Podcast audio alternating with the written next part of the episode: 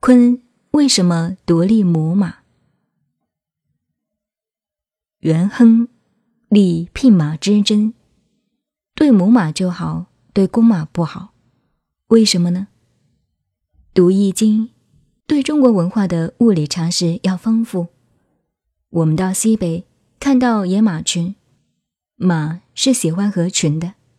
一群上千匹的马中，有一个头子出来，一定是一匹公马。这匹公马领头往哪里，这一群马。无论公的母的都跟着他，非常拥护领袖。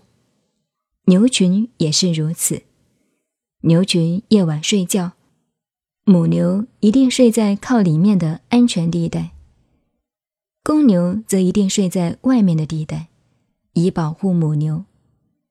所以，男人照顾女人是天经地义的事。打仗的时候，公马也一定冲在前面。所以，牝马就是母马，是追随母马的，就是公马。这是第一个观念。其次，世界上最伟大的是母爱。每一个宗教到最后都是崇拜女性的。天主教的圣母，佛教的观世音，都是女性，因为母爱最慈悲，最仁慈。最伟大，所以中国文化上认为母性为母者强。不但人如此，各种动物也如此。当母亲的时候最坚强。试看母鸡，平常非常软弱，可是当它夜护小鸡的时候，遇到了老鹰等等侵略者，则会拼命保护小鸡，精诚抵抗。这就是母爱的精神，牺牲自我的精神。所以母马不但有跟公马、跟乾卦顺阳性的功能，同时本身还能够发挥纯爱、仁慈的精神。所以坤卦的象是牝马，这是妙得很的。第三个观念呢，我们知道中国文学上木马司风的话。马是喜欢走逆风的，牛喜欢走顺水，所以研究易经的象，要懂得中国古代的这一套物理学。如中国的文化的物理，冬天在郊野，预知风向，看鸟栖息在树上的位置就知道。如果栖息东边的枝上，则有东风来；栖在西边的枝上，则有西风来。因为鸟喜欢面对逆风。假如顺风，它的羽毛被吹翻起来，可就要冻死了，这是当然的道理。马呢，喜欢逆风，因为奔走时有更大量的空气吸入，毛也是顺着吹，当然更舒服。坤卦又代表月亮，月亮的发光是从太阳来的，也代表大地，地球的运动，也是跟着太阳做相反的运动。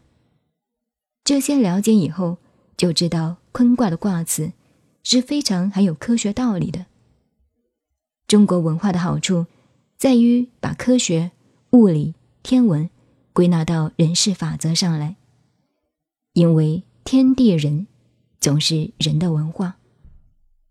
缺点则是我们科学思想的进步比任何民族更早，而不愿意向唯物方面发展。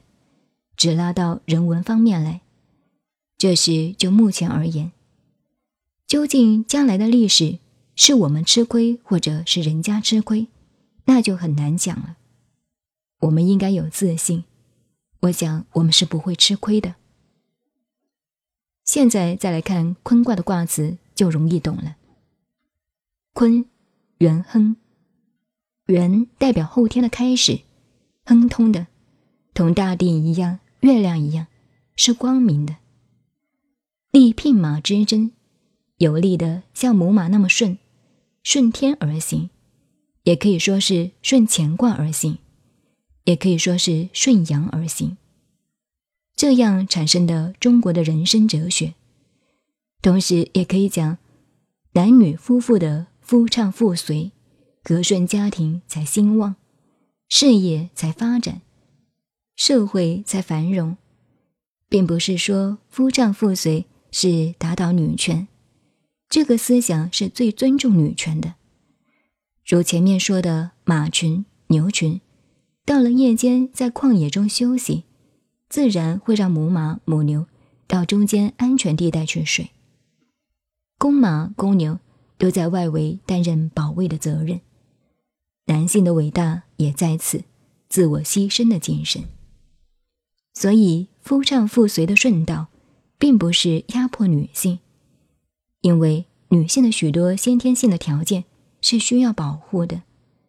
所以，这里教我们要有效法坤卦的精神，顺大众的精神。古代坤卦为王后之卦，如以卜卦而言。以这个现象问吉凶祸福，则是君子有攸往，先迷后得，像月亮一样，先有一度是黑暗的，后面一直是光明。